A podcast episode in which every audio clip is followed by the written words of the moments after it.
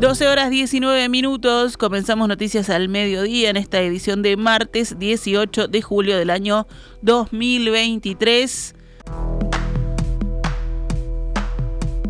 La presidenta en funciones, Beatriz Argimón, encabezó el acto oficial en conmemoración de un nuevo aniversario de la Jura de la Constitución, hoy en Ciudad Vieja, acompañada por la cúpula del gobierno y los altos mandos de las Fuerzas Armadas. Argimón ejerce hace días como presidenta debido al viaje de Luis Lacalle Pou a Bruselas para participar de una nueva cumbre de la Comunidad de Estados Latinoamericanos y Caribeños, la CELAC y la Unión Europea. En la tribuna, armada sobre la calle Juan Carlos Gómez para el acto, Argimón se ubicó al lado de la senadora nacionalista Graciela Bianchi, tercera en la línea de sucesión presidencial. En la ceremonia también estuvieron presentes varios ministros como Luis Alberto Heber, ministro de Interior, Javier García de Defensa y el secretario de Presidencia Álvaro Delgado. La mandataria comenzó su discurso recordando la fiesta celebrada en la Plaza Matriz cuando se juró la Constitución de 1830, citando el relato de aquel entonces del escritor Isidoro de María. Luego afirmó que la Constitución es un compromiso de Estado con la sociedad toda que contiene un amplio abanico de derechos para los ciudadanos. Resulta notorio que la democracia, la república y las ideas liberales siguen marcando nuestra vida en tanto nación. Es la forma que nos vimos y que nos seguimos dando como forma de vida. Recordamos aquel juramento que nos unió como orientales y ratificamos con vehemencia nuestro sentimiento y adhesión democrática cada vez más firme, afirmó la presidenta en funciones, quien cerró su discurso con un Viva la República, viva la Constitución y por siempre democracia. Tras el discurso comenzó el desfile militar, seguido por los políticos en la tribuna y por varios parlamentarios y militantes blancos desde el bancón de la sede del Partido Nacional, también allí en la calle Juan Carlos Gómez.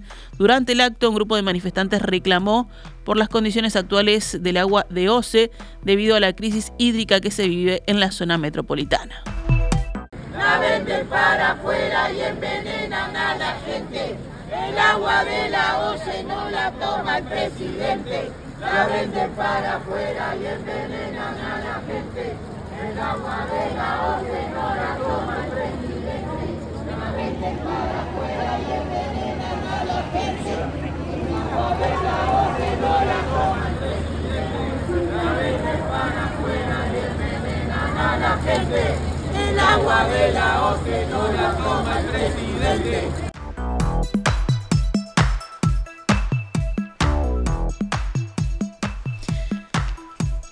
El presidente de Uruguay, Luis Lacalle Pou, brindó hoy un discurso ante los líderes de la Unión Europea y la CELAC en el que cuestionó el proteccionismo exacerbado, ya que considera que todos los presidentes vamos a proteger a nuestros connacionales, dijo. Sin embargo, explicó que se deben tomar decisiones para fortalecer la confianza de las naciones. En cuanto a un posible acuerdo Unión Europea-Mercosur, Lacalle Pou expresó que hay que avanzar. Ese optimismo crítico nos hace pensar que debemos avanzar, como se dice, como dicen los anglosajones, walk the talk. Basta de, de palabras, de 25 años de negociación. A mí me cuesta mucho explicarle a mis hijos adolescentes que llevamos 25 años en ponernos de acuerdo con este mundo que ha cambiado, que ha cambiado tanto. Y por eso, cuando veo a los líderes de mi región, del Mercosur y de la Unión Europea, con ese ánimo de acordar en pequeños pasos, nos parece una buena cosa en este mundo tan interconectado, tan vertiginoso, donde lo que tenemos que trabajar, recuperar y fortalecer es la confianza. En su discurso, que duró poco más de tres minutos y medio, la calle Pou pidió trabajar y fortalecer la confianza. La última genera esperanza y mueve al ser humano en nuestro mundo, dijo. El jefe de Estado dijo que los países de América Latina llegaron a la cumbre de Bruselas conscientes de sus fortalezas y debilidades y enumeró las cualidades de los países que la integran.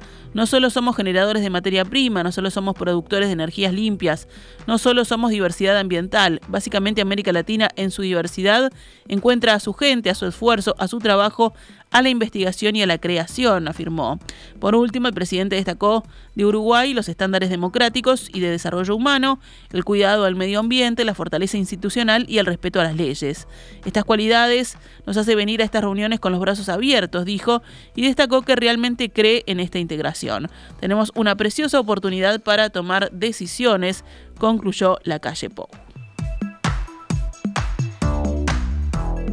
La Unión Europea y Uruguay firmaron hoy en Bruselas un memorando de entendimiento que sienta las bases para futuras inversiones en energías renovables, eficiencia energética e hidrógeno renovable en el marco de la iniciativa comunitaria Global Gateway.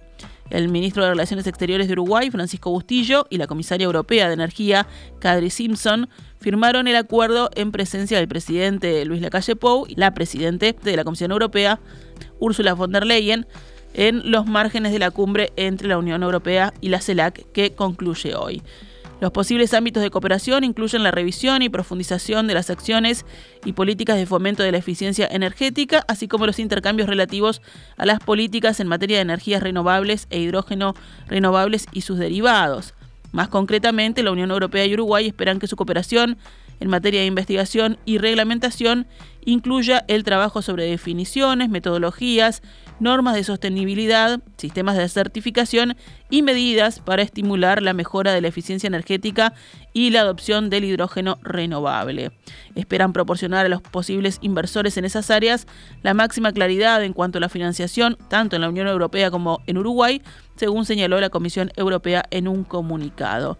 El memorando subraya además que las inversiones en energías renovables, eficiencia energética e hidrógeno renovable y sus derivados deben cumplir la legislación medioambiental pertinente relativa a los sectores marino y terrestres, tanto en la Unión Europea como en nuestro país.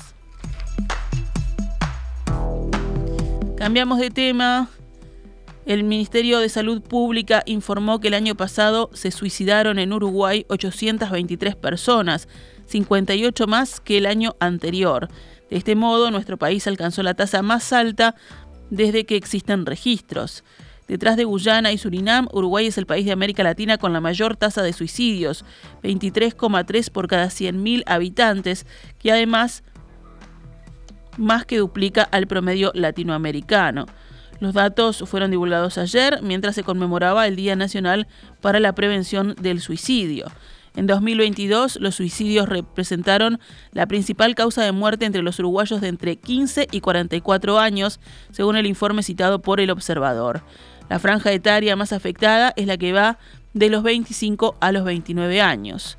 Al presentar los datos, la ministra Karina Rando sostuvo que la situación del país es muy comprometida si se la compara con América Latina.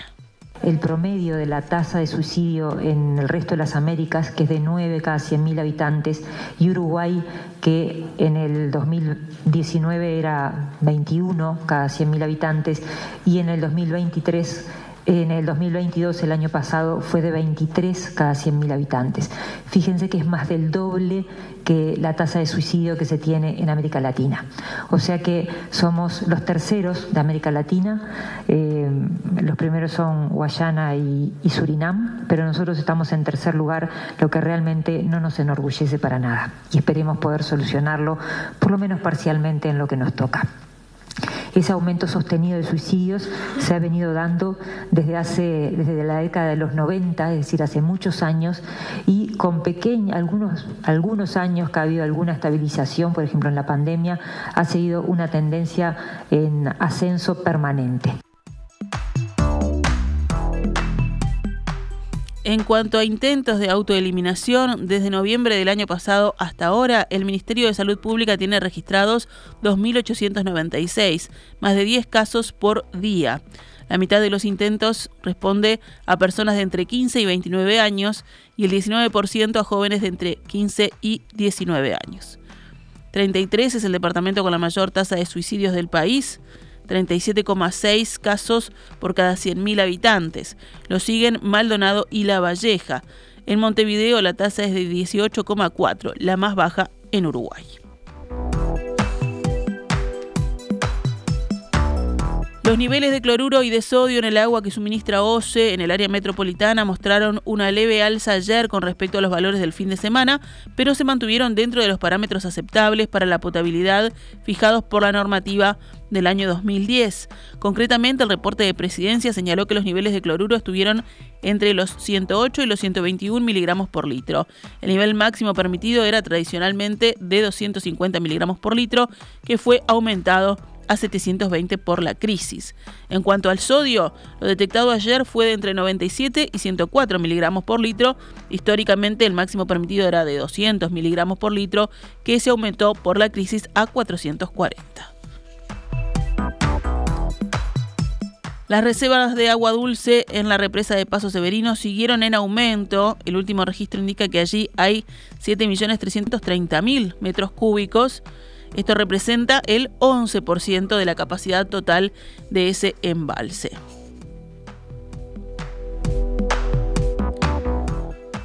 Seguimos adelante con más información. Cabildo Abierto presentó ayer el texto de la reforma constitucional que promueve para instalar un proceso de reestructura de las deudas de personas físicas. El texto se titula Contra la usura y por una deuda justa y plantea modificar el artículo 52 de la Constitución para que diga Prohíbese la usura. Es de orden público la ley que señale el límite máximo al interés de las obligaciones, la cual deberá ser aprobada con el voto de los dos tercios del total de componentes de cada una de las cámaras. La ley determinará el interés máximo permitido por todo concepto, incluido tasas de interés compensatorio y moratorio, comisiones, reajustes y cualquier otro gasto adicional. Cabildo plantea que eso se aplique a todo tipo de obligaciones, incluidas las correspondientes al pago de facilidades o infracciones exigibles por el Estado, entes autónomos, servicios descentralizados, gobiernos departamentales, personas públicas de derecho privado y organismos paraestatales. Además, se agrega que la ley no podrá delegar a ninguna autoridad la determinación del interés máximo referido anteriormente. Se deja que la ley determinará la pena a aplicarse a los contraventores y nadie podrá ser privado de su libertad por deudas. El senador Guido Manini Ríos insistió en conferencia de prensa que la situación de endeudamiento de las familias uruguayas ha llegado a un número escandaloso. También recordó que su partido presentó sin éxito dos proyectos que promovían una solución legislativa a este problema. Noviembre del año pasado anunciamos que si no había una solución legislativa íbamos a recorrer el, el camino de la democracia directa, el camino del plebiscito constitucional para, mediante artículos de la Constitución, obligar a esa solución que no se quiere llegar de otra forma. Y es así que hemos transitado el camino, hemos presentado un nuevo proyecto, ya que el nuestro había sido rechazado en el plenario en el mes de mayo, y nuevamente recibimos la indiferencia o la no, eh, el no aporte como respuesta. Por su parte, el senador Guillermo Domenech consideró que el proyecto alternativo presentado hace pocos días por Carmen Aciaín, del Partido Nacional, no resuelve la gran disparidad entre prestamistas y prestatarios y no apoya suficientemente a los deudores. Los Colorados y el Frente Amplio, en tanto, están trabajando en un nuevo proyecto en conjunto. Nos vamos ahora al panorama internacional. El expresidente de Estados Unidos, Donald Trump, afirmó hoy haber recibido una carta de la Fiscalía que sugiere que es probable que se le acuse penalmente por los disturbios durante el ataque al Capitolio el 6 de enero de 2021. El trastornado Jack Smith, fiscal del Departamento de Justicia del presidente Joe Biden, envió una carta que afirma que soy un objetivo de la investigación del gran jurado sobre el 6 de enero, dijo Trump en su plataforma Truth Social. Ese día los partidarios de Trump asaltaron el Capitolio para intentar impedir que se certificara la victoria electoral del demócrata Joe Biden.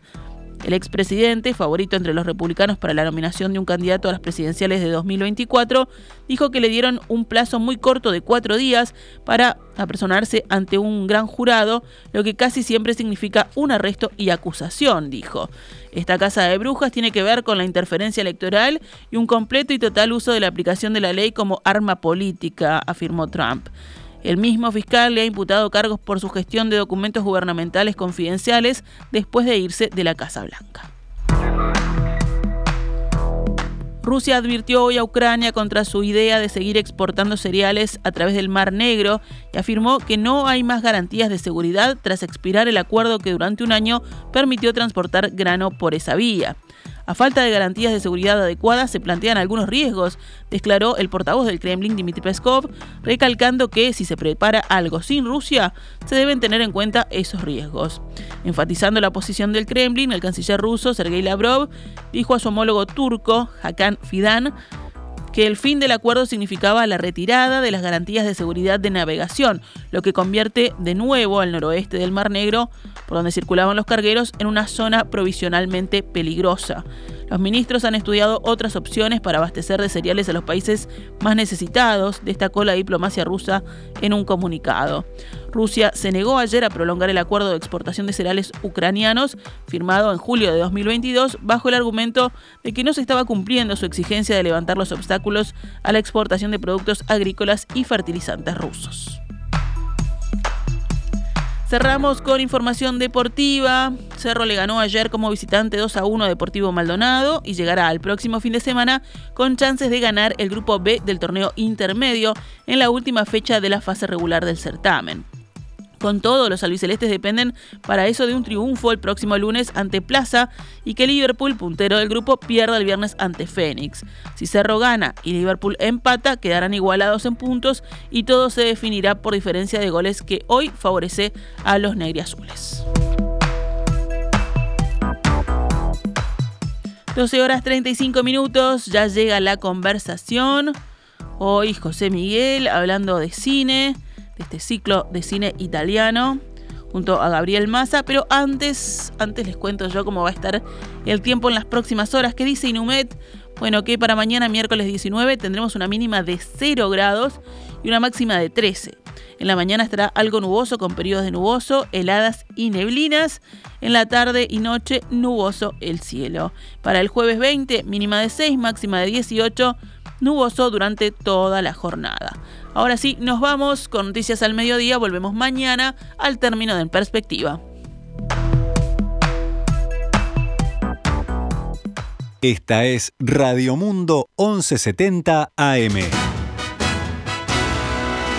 ¡Viva la radio!